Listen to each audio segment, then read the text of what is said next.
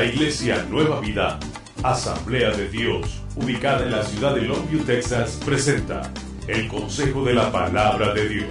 Los pastores Arturo y Mayra Morales le invitan este día a meditar en las Sagradas Escrituras. Este es el Consejo de la Palabra de Dios.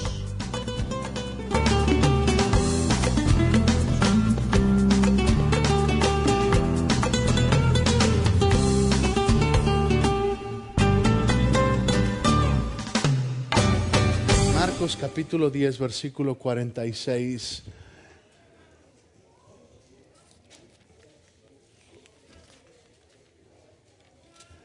Quiero hablarle un poco esta mañana sobre la fe y sobre la libertad.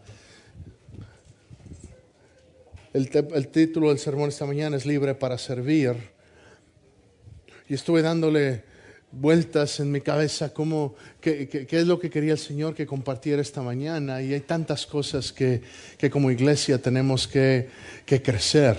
La palabra del Señor nos dice, Pablo le hablaba a las iglesias y se acercaba y les decía, ah, quisiera poder darles carne, pero ustedes todavía están chiquillos, tengo que darles leche. ¿Qué significa eso? Tengo que, eh, eh, había gente que no estaba creciendo en el Señor. Y, y, y lo que está diciendo es, en otras palabras, necesitamos crecer en el Señor. Necesitamos conocer la palabra, necesitamos ah, servir, necesitamos poner en práctica las cosas que escuchamos. Los músculos, cuando tengo mi, cuñado, es físico-culturista, es, un muchacho pero como no sé cómo se diga en sus países, pero se dice está tronadísimo, así como el hermano Juan, un poco más. Um, y, lo que hace es, dice, lo que él me dice es que cualquier músculo está en dos procesos, o está en proceso de crecimiento o está en proceso de el opuesto de crecer, se está contrayendo, está, e, es cualquiera de los dos. Pero un músculo nunca está estático. Si, o lo estás ejercitando y está creciendo, o no estás haciendo nada y se está atrofiando con el tiempo con el tiempo se van atrofiando. Es lo que pasa. Y bueno, lo que está diciéndole Pablo a la iglesia es, necesito que el músculo espiritual lo pongamos por obra. ¿Por qué? Porque es la manera de crecer en el Señor. Poniendo por obra, sirviendo, es como crecemos. Tenemos que comprender ese principio bíblico. Quiero decirle, los que sirvieron esta semana, que pudieron hacerlo, Déjeme decirle, usted creció en el Señor esta semana. Quizá no lo sienta, quizá no lo vea, pero al poner por obra un servicio al reino, si es a la iglesia local, ¿por qué? Porque aquí es donde Dios lo, ha establecido a usted y me ha establecido a mí, pero Dios quiere que al servir a la iglesia local comprendamos, estoy sirviendo al reino y al servir al reino estoy creciendo espiritualmente. Cuando Dios me llama a servir, es porque ese trabajo al cual yo he sido llamado, solamente, no, que yo solamente sea el único que pueda hacerlo, pero Dios me ha puesto en ese lugar para desempeñar esa obra.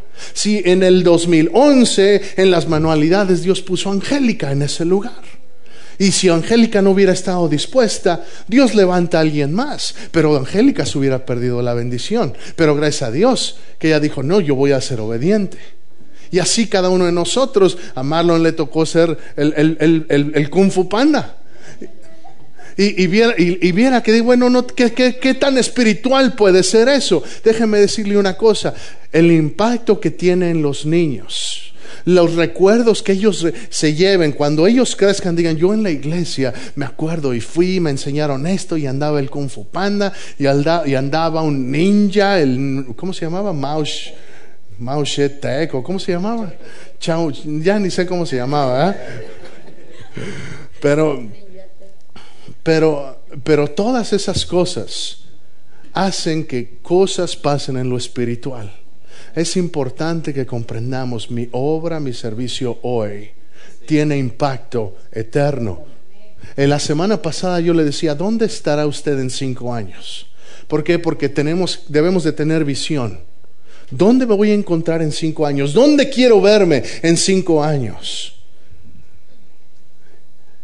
Lo que le vengo a decir hoy es, tengo que empezar hoy No puedo nomás pensar y soñar algún día va a pasar eso, algún día voy a llegar allá. Tengo que empezar siendo fiel hoy. Diga conmigo, voy a ser fiel hoy.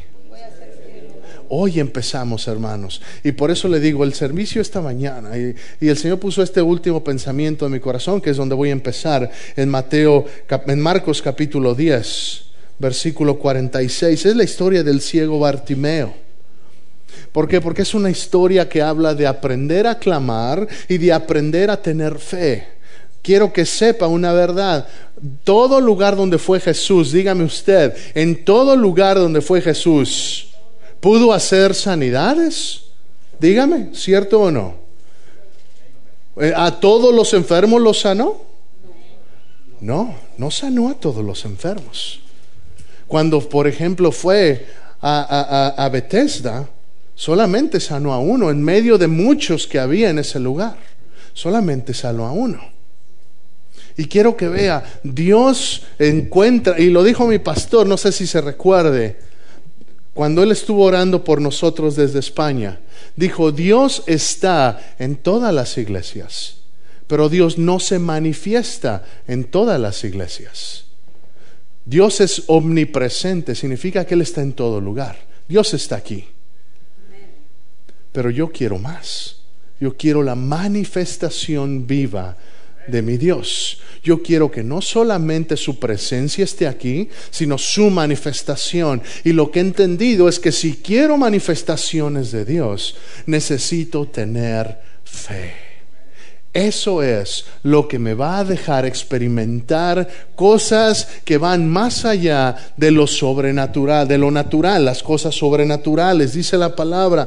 Entonces vinieron a Jericó y al salir de Jericó, él y sus discípulos y una gran multitud, Bartimeo el ciego, hijo de Timeo, estaba sentado junto al camino mendigando y oyendo que era Jesús Nazareno, comenzó a dar voces y decir, Jesús, hijo de David, ten misericordia de mí.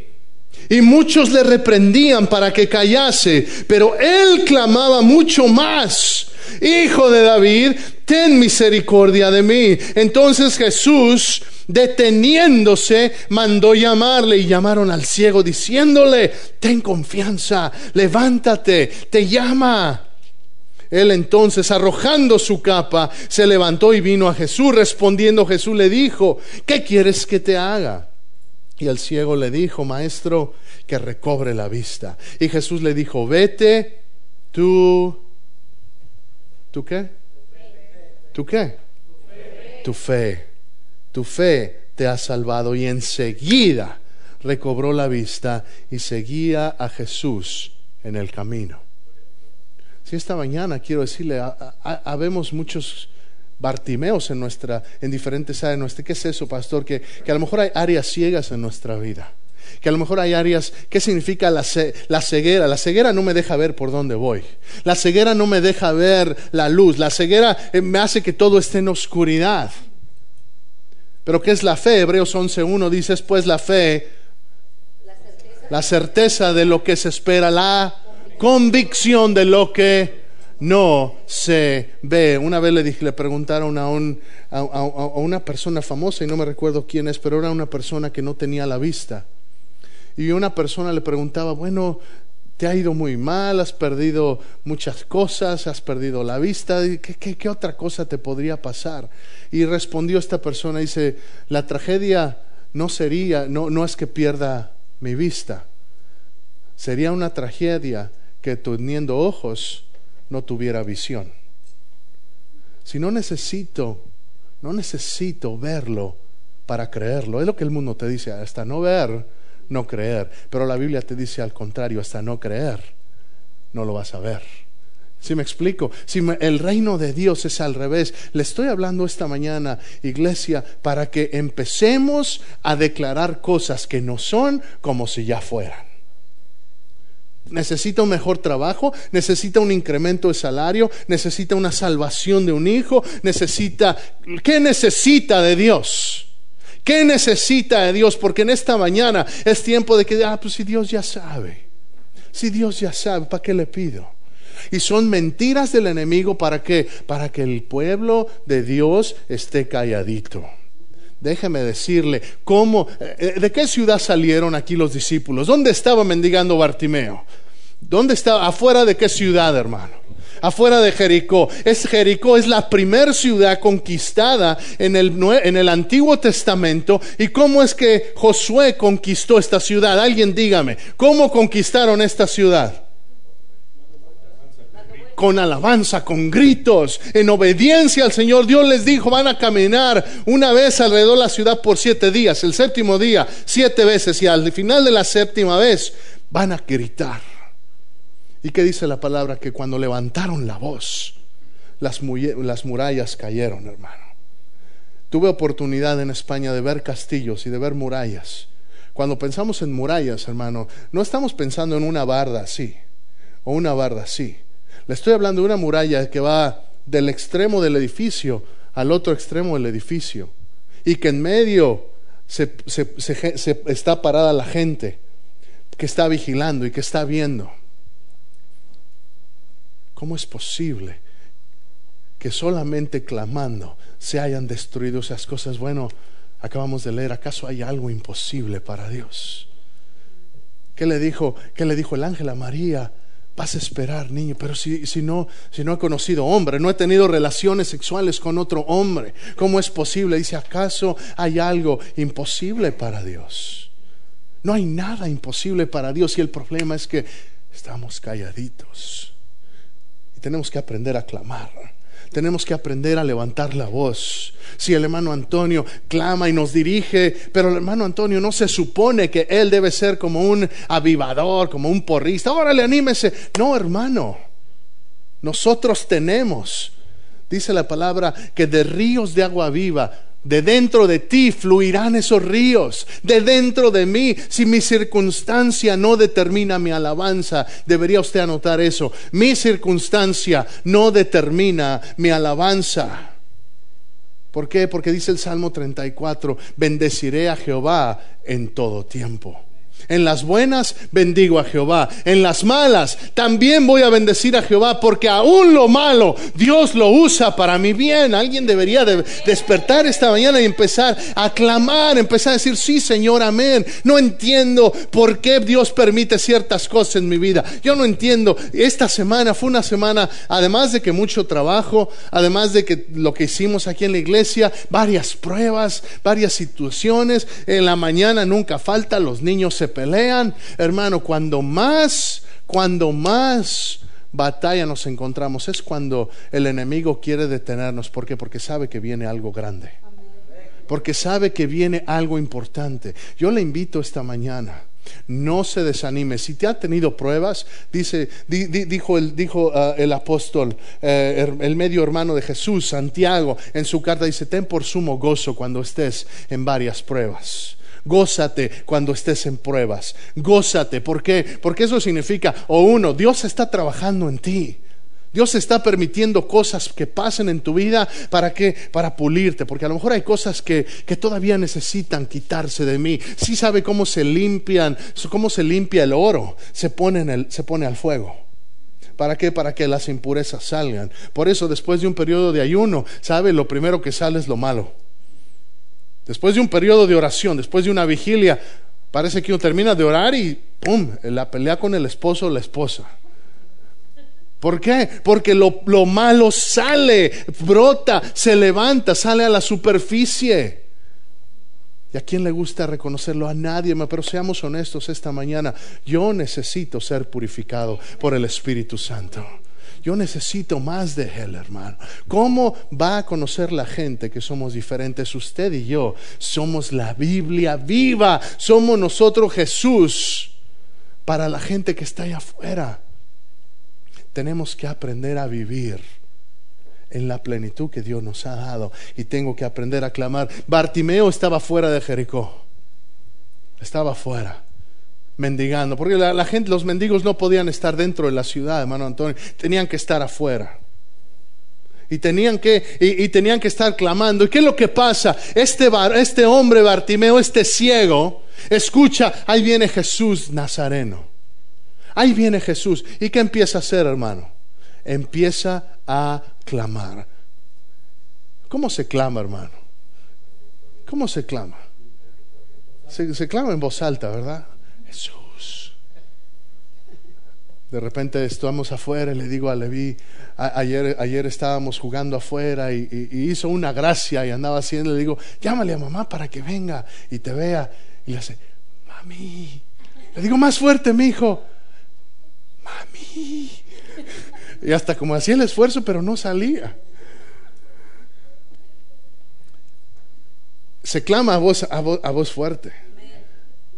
Hubiera visto eh, el, el, el sábado Hace tres sábados, o dos, fue hace dos sábados creo, el, ahí en España, el equipo del Barcelona. ¿Cuántos le van al Barcelona? Dios le bendiga por eso, hermano.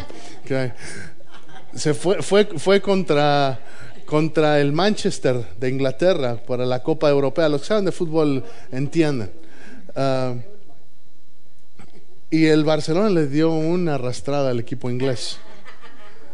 Y no sufra, hermano. No, se ponga triste. No se, oh, ok, es del Barcelona. Y, y después de ahí nos fuimos a, fuimos a las calles porque la gente sale a celebrar. Y, me llevé a los dos niños y los dos niños iban viendo porque la gente iba con trompetas, la gente iba gritando, la gente iba, cierran las calles del centro y se ponen a, y se ponen a saltar. Había una, había una fuente y, y los, y los chavillos se meten a, al agua y, una celebración. Y déjame decirle, esa gente no está callada. Esa gente, no, esa gente sabe hacer ruido. Solamente porque, porque un equipo de fútbol ganó. Y, ellos ni siquiera son parte del equipo. Y ellos ni siquiera estuvieron, estábamos, estábamos e, e, en una isla, ellos están en otro país que está a miles de kilómetros de distancia. Pero de igual manera esto estaban gritando, hasta hicieron una copa ahí de cartón, celebrando. Y viera qué cosa tan espectacular simplemente por ver cómo la gente celebra y uno se deja llevar y uno se envuelve y todo. Y ahí estaban mis hijos, salta y salta. Y no sabían de qué, pero ahí estaba, Barça, Barça. Y, y grita y grita. Y, viera que, que hasta, hasta mi pastor salió en las noticias porque ahí estaba, grita y grita. ¿Cuánto más? Ellos no eran parte del equipo, pero nosotros somos parte de la familia de Dios. Y hubo un día que Jesús murió, pero al tercer día hubo una victoria mucho más grande que cualquier campeonato de fútbol o cualquier otra victoria. Es la victoria sobre la muerte. Ese día la tumba no pudo contener a mi Jesús. Y Él salió y resucitó para que usted y yo tengamos vida. Pues, hermano, para que usted y yo podamos clamar, para que, podamos celebrar, no, no tengamos aquí que estar cantando, decir, Eres mi amigo fiel y acá, eres mi amigo. Y, y, nada, y no se vea un gozo genuino, hermano. Yo le invito, no que tengamos que siempre estar así, pero se nota cuando vengo dispuesto a alabar. Pero es importante que mi alabanza sea de lunes a domingo, no nada más de domingo, un domingo y después hasta el otro domingo. Tiene que ser todos los días. Bartimeo aprendió a clamar. Usted sabe clamar, hermano. ¿Alguna vez ha tenido que clamar? ¿Alguna vez ha tenido que clamar? Le pregunto y, haga memoria. ¿Alguna vez ha tenido que clamar? ¿Alguna vez ha sentido la necesidad de quizá encerrarse en su cuarto y clamar y decir, Señor? O de venir al altar y levantar la voz, pero no lo hacemos. Y yo me pregunto, ¿por qué? ¿Por qué no lo hacemos? ¿Por qué? Porque ¿qué será que tenemos miedo de que a lo mejor otra gente nos va a ver raro? A lo mejor otra gente va a pensar, ay, qué emocional o, o, qué hipócrita. Y es que así a veces se nos ha enseñado. Yo le digo esta mañana, tenemos que sacudirnos de esas ideas. ¿Sabe? A veces piensa, es que, es que son emociones y, y yo quiero lo de la fe, no quiero emociones. Hermano, Dios nos ha dado emociones también. Las emociones Dios nos, las ha dado. He estado tratando con mi hijo porque se enoja. Y, estamos tratando su y le digo, la palabra del Señor dice que te puedes enojar. Y se me queda viendo. Pues pensé que era pecado, papi. Digo, no, mi hijo. La Biblia dice que está bien que te enojes, que te puedes enojar pero no peques. Son emociones que Dios nos ha dado. ¿Alguna vez se ha sentido enojado? Si sentirse enojado no es malo. Es malo lo que hago en medio de esa emoción, si no lo controlo. El Espíritu del Señor vive en mí. Amén. Y dice Gálatas 5:23 que uno de los frutos del Espíritu Santo es dominio propio. Yo puedo controlar como lo que hago. Yo puedo controlar cómo reacciono. Pero hermano, Dios nos ha dado emociones. ¿Alguna vez se ha sentido triste y, no sabe, a veces hasta como que se siente así apachurradón, desanimado? Son emociones. ¿Quiere ver a alguien emocional? Lea el libro de los Salmos, lea el Salmo 13, por ejemplo, y dice, Señor, dice el salmista, ¿cuánto tiempo me vas a dejar abandonado? ¿Cuánto tiempo te voy a orar y no me vas a escuchar? ¿Y usted cree que el Dios no estaba escuchando al salmista? Dios lo estaba escuchando, pero ahí está la emoción, hermano. Es tiempo de que seamos una iglesia emocionada y una iglesia emocionante. ¿Cómo, ¿Cómo, se hace eso, pastor? Eh, eh, ¿Tengo que pretender? No, aquí no se trata de pretender nada. Se trata de tener fe y aprender a clamar. Porque si empiezo a clamar, entonces Dios empieza a derramar cosas en mi vida, a hacer cosas en mi vida. Bartimeo empezó a clamar, Jesús, hijo de David, ten misericordia de mí. ¿Y qué pasó entonces? La gente lo empezó a callar. Quiero que entienda este principio. Si usted empieza a clamar, va a haber gente que lo va a criticar. Si usted empieza a clamar, va a haber gente que le va a decir cállate. Va a haber gente que le va a decir, no, mira, eso no es así. En la iglesia no se hace eso. Si, hay gente que empieza a danzar, y a mí me gusta cuando, cuando tenemos la alabanza y las hermanas vienen para me gustaría ver hermanos también que vengan con libertad a danzar, ¿eh? Me gusta ver al hermano Juan cómo hace su bailecito acá. ¿Por qué? Porque hay libertad para alabar. Entendamos, si aprendo a clamar, Va a haber gente que te va a criticar. ¿Qué hizo cuando venía el arca y, el rey David empezó a gozarse? Y, yo no me lo imagino, pero, pero, pero había yo creo que miles de gente celebrando, porque dice la palabra que aún la tierra temblaba de la celebración que hacía la gente. Imagínese de tal manera que la, que la gente estaba, yo creo que saltando y, y la tierra temblaba. Y David se quitó su, se quitó su, su, su, vestimenta real y empezó a danzar. ¿Y qué pasó? La lo criticaron. Si siempre va a haber alguien que te va a criticar cuando clamas. Siempre va a haber alguien que te va a criticar. ¿Cuántas veces, y quizás no lo sepa, pero muchas veces han criticado al hermano Antonio, ¿cierto? ¿No, hermano? ¿Por cuánto? ¿Por cómo alaba?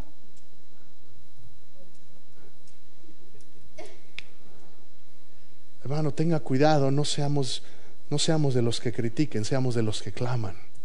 ¿Por qué? Porque el que critica se pierde la bendición y viene esterilidad espiritual sobre ellos. ¿Qué, es eso, pastor? Bueno, lo que le pasó a la que criticó a David. Dice la palabra que desde aquel día fue estéril, ya no pudo concebir nada así. Cuando criticas a un adorador, Dios te pone un alto y no puedes seguir produciendo eso malo que estás haciendo. Dios te pone un alto tarde o temprano. Si mira, yo no me tengo que defender a mí mismo, el hermano no tiene que defender a sí mismo. Dios es el que da la cara por nosotros. Lo cantamos esta mañana, tú eres escudo, el que levanta mi cabeza, tú eres mi gloria. Él es el que da la cara por ti. Si clamas, si clamas, va a haber oposición, sí va a haber oposición, va a ser la iglesia esa que está medio loco, sí voy a la iglesia que estamos, ven, ¿Por qué no, hermano Juan?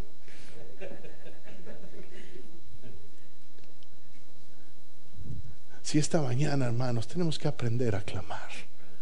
Tenemos que aprender a, saltar. Tenemos que aprender. Pues no se trata, no, no, no es lo mío, pastor. No yo te invito, inténtalo. Sal de esa. A veces es, es que no nos, no, nos queremos, queremos guardar la compostura.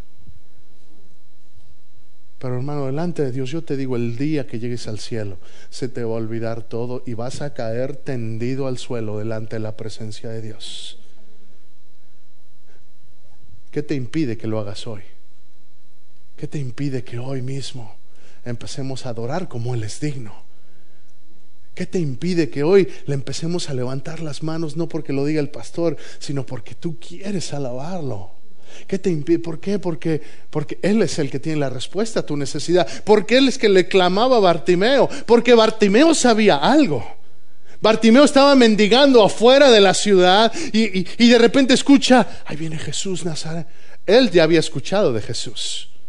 Él ya había escuchado de Jesús. ¿Cuántos ya aquí han escuchado de Jesús? Y empezó a clamar, ¿por qué? Porque había una necesidad en su vida. Y sabía, esta gente me, quizá me dé dinero, quizá me den algo, pero el único que me puede dar lo que necesito es este Jesús. Y empezó a clamar, Jesús, Jesús. De tal manera que Jesús lo escuchó. Sí, cuando clamas, Dios te escucha. Cuando clamas, Jesús te escucha. ¿Y, qué es lo que haces? Y, yo me lo imagino, iba, caminando Jesús saliendo de Jericó, quizás hasta iba viendo las murallas, como ya habían caído, iba de repente escucha por allá. Y, quizás hasta alguno, y esto no está en la Biblia, me lo estoy imaginando yo, ¿eh? para que luego no diga, que, ay, ¿dónde leyó eso el pastor? No, pero yo me imagino, a lo mejor iba, iban los discípulos, eh, eh, oye, ahí le hablan, no, no, no, no molestes al maestro. Y iban caminando acá y, y más empezó a clamar Bartimeo. ¿Por qué? Porque sabía, si alguien puede hacer algo por mí, es Jesús. Si alguien puede tocarme de una manera especial, es Jesús. Por eso tengo que clamar Jesús. Tengo que clamar el nombre de Jesús. Y Jesús se detiene y dice, alguien me habla. Y se acerca y mire, eh, eh, y lo manda a llamar. Lo manda, a ver que venga aquel, que venga aquel. ¿Cuántos sabemos que Jesús lo sabía todo? Era Dios hecho hombre. Él lo sabía todo, él sabía lo que estaba pasando, pero lo manda a llamar. ¿Y qué es lo que pasa? La gente va con Bartimeo, Bartimeo, te habla, ya te habla, ahora sí. Yo me imagino, quizá a lo mejor aún los mismos que lo estaban, cállate Bartimeo. Quizá, ah, ya te, ah, mira, sí te habla, vente, vamos. Ten fe, Bartimeo. Pero él sabía a quién le estaba clamando. ¿Tú conoces a quién le clamas? ¿Sabes a quién le clamas, hermano? Si sabes que Él es el Rey de Reyes. Si sabes que Él es el Alfa, el Omega, el principio, el fin, el que nunca ha sido vencido.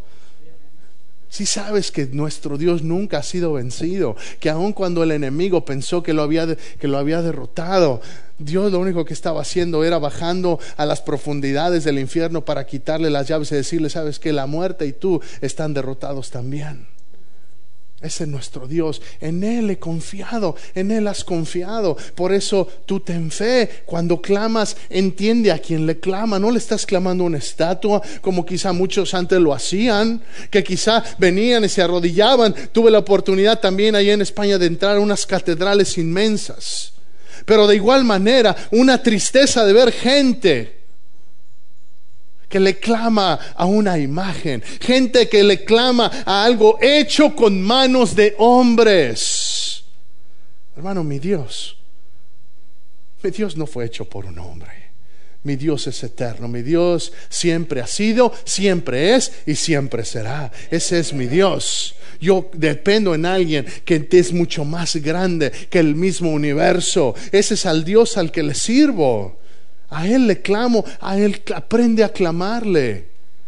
¿Por qué te estoy insistiendo tanto, iglesia? Porque, porque necesitamos clamar. Porque necesitamos llamar al Señor. ¿Por qué? Porque Jesús no se detuvo, no mandó llamar a Bartimeo hasta que Él clamó. De tal manera que Jesús lo escuchó. Si Él se hubiera callado, si Él hubiera escuchado a aquellos que le dijeron, Bartimeo, deja, cállate. No digas, no llames, no clames. Quizá Jesús nunca lo hubiera escuchado, pero él siguió clamando. Iglesia, hay que clamar, hay que aprender a levantar la voz. Quiero que sigas pensando, ¿cuándo fue la última vez que clamaste? Quizá en tu casa o quizá aquí en la iglesia o, o cualquier tipo de clamor. A lo mejor fuiste al partido de, de, México contra, contra quién jugó, Salvador o cuando, Y, fuiste a celebrar y perdón, hermano Rudy, pero qué paliza les dimos. Eh, Y quizá clamaste, hermano. Recuerda la última vez que clamaste, recuerda. Jesús se acerca y, una pregunta que por mucho tiempo yo no entendía. Porque ¿qué es lo que le dice Jesús a Bartimeo? Dígame, léalo ahí en su Biblia. ¿Qué es lo que Jesús le dice a Bartimeo? Le dice, ¿qué quieres que te haga? Y por mucho tiempo yo no entendía esa pregunta. Yo no entendía, bueno, pues ¿qué Jesús ¿Está ciego? Pues ¿quién es el ciego? Porque ahí viene, ahí viene, viene Bartimeo y seguramente venía, venía y lo venía y lo, traían de la mano. O quizá venía tomado del hombro de alguien. ¿Por qué? Porque era ciego. No podía ver. Y, le, dice, mira, estás, ya estás enfrente de Jesús. Le dice Jesús, y, y Jesús le dice, Bartimeo, ¿qué quieres que te haga? ¿Que usted cree que Jesús no sabía lo que él quería? Jesús ya sabía. Y yo decía, Señor, ¿por qué? ¿Por qué le preguntaste si tú ya sabías eso? ¿Por qué le preguntaste si tú ya si tú estabas viendo la necesidad y sabes por qué el espíritu me dijo, porque quiero que mis hijos me pidan con fe, porque quiero que mis hijos pidan que sean específicos con lo que quieren de mí. Señor, bendíceme. Está bien, pero ¿cómo quieres que te bendiga? Bendice, prospérame en mi negocio. Déjame, déjame compartirle a la gente y déjame, déjame crecer para bendecir. Déjame, déjame, eh, déjame tener un mejor sueldo, Señor. Ser específico. ¿Cuál es tu necesidad? Señor, toca a mis hijos. Salva a mi hijo que está perdido. Salva, salva a mi esposo. Toca a mi esposa que está enferma. En el nombre de Jesús, Señor, tu palabra dice que tengo autoridad sobre todas las cosas. Yo declaro sanidad sobre mi hijo. Que aprendamos a clamar con autoridad. Por eso Jesús no nos dijo. No, ¿qué quieres que te haga? ¿Sabe lo que creo que esta mañana el Señor está diciéndonos? Es la misma pregunta, a ti y a mí esta mañana. ¿Qué quieres que te haga? ¿Qué quieres que te haga? Y es tiempo de clamarle. Y es tiempo de clamarle. Y solamente se le puede clamar si tienes fe. Si no tienes fe, son palabrerías, es, es gritadero. Pero si tienes fe, se convierte en un clamor que Dios sí escucha y un clamor al cual Dios responde. Señor, que reciba la vista. ¿Y que le dice Jesús? Ve, tu fe te ha salvado. Si Dios te da más de lo que pides. Efesios 3, 20 y 21, aquel que puede hacer mucho más de lo que podamos pedir o pensar, mucho más de lo que le pueda pedir, Señor, quiero que me dé la vista. Bartimeo, eres salvo. Y inmediatamente viene la vista como un regalo adicional. ¿Por qué? Porque si le pides con fe, si clamas con fe, Dios honra con la fe con la que le clames. ¿Cómo se clama, hermano? Voy a acabar ya. No, no voy a llegar a la segunda parte, era de la libertad.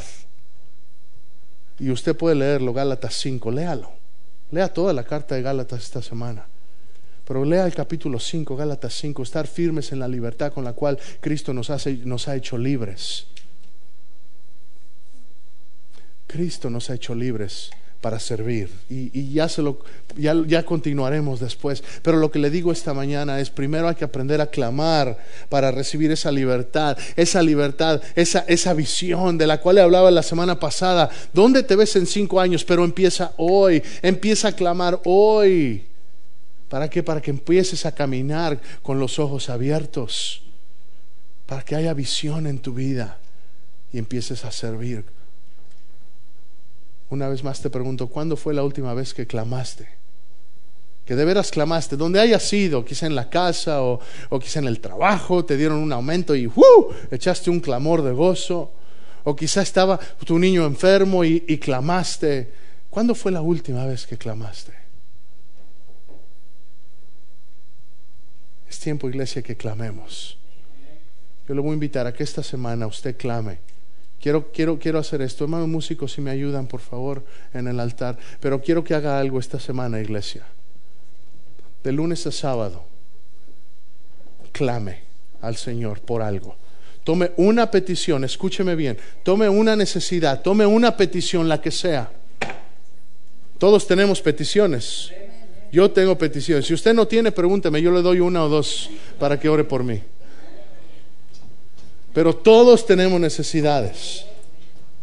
Esta, esta semana comprométase delante de Dios, decir, Señor, voy a clamar. Y cuando digo voy a clamar, es no nada más voy a estar. No, hermano, cuando voy a clamar es, Señor, en el nombre de Jesús te pido por esta necesidad. Si es necesario, espere que sus hijos vayan a la escuela o que usted tenga un momento de privacidad, pero cierre la puerta y póngase a clamar. Hágalo una semana. Hágalo una semana. Y el próximo domingo, yo le aseguro, vamos a tener testimonios. Si alguien lo cree, debería decir amén esta mañana. Clame, clame, clame. Póngase de pie y cierre sus ojos, por favor.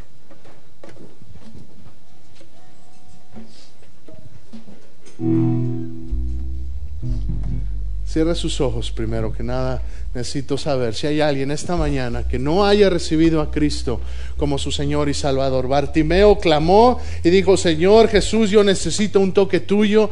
Si hay alguien esta mañana que diga, yo no entiendo mucho esto, pero yo necesito a Cristo en mi corazón. Necesitas a Cristo en tu corazón. Él quiere darte vida eterna. Y si no lo has, si no le has pedido que entre en tu corazón, Él respeta tu decisión. Hasta que no lo invites, Él no entra. Si quieres invitarlo esta mañana, que entre en tu corazón y sea tu Señor.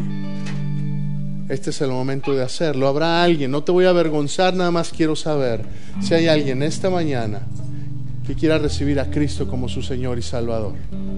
Si hay alguien, levante la mano, por favor. Si no hay nadie, entonces iglesia, Bartimeo clamó. Bartimeo levantó la voz porque tenía una necesidad grande y sabía que Jesús era el único que podía tocarlo. Jesús sigue siendo el mismo ayer, hoy y por los siglos y es el único que puede tocar de tal manera que tu circunstancia va a cambiar. Si alguien quiere venir a clamar al altar, este es el momento de venir y decir, Señor, necesito un toque tuyo. Quizás sea, quizás sea una batalla personal que has tenido. Quizás es, una, quizás un, un pecado que, no, que, que por más que has intentado, no se va. Y hoy necesitas libertad y decir, Señor, tócame. Tócame, Señor. Quizá para algunos hombres sea pornografía, o sea, escuchar cosas que no deberías. Y que te has prometido decir, Señor, ya no voy a ver eso, ya no lo voy a hacer. Pero te encuentras otra vez regresando a lo mismo. Quizás sea una mala relación que tú sabes que Dios no la aprueba y y sigues ahí, por más que quieras desligarte y quieras cambiar, no puedes. Necesitas clamar a Jesús. Quizá necesitas clamar por, por alguien más en tu familia. Quizá necesitas clamar por un hijo que se está lejos del Señor o quizá necesitas clamar por tu esposo, tu esposa o tus padres. Necesitas clamar porque simplemente quieres más de Dios. Porque necesitas más de Dios. Porque ya no estás conforme con lo que tienes. Si alguna de esas circunstancias que he descrito te, te describen a ti, necesitas venir a clamar acá al altar. necesitas venir al altar y decirle, Señor, yo quiero más de ti o necesito un toque tuyo para deshacerme de este pecado o simplemente, Señor, quiero más. Si ese eres tú, ven al altar ahorita mismo. Mientras cantamos un canto, acércate con fe y no te avergüences de venir al altar, que de hecho, si somos honestos, todos deberíamos venir al altar esta mañana.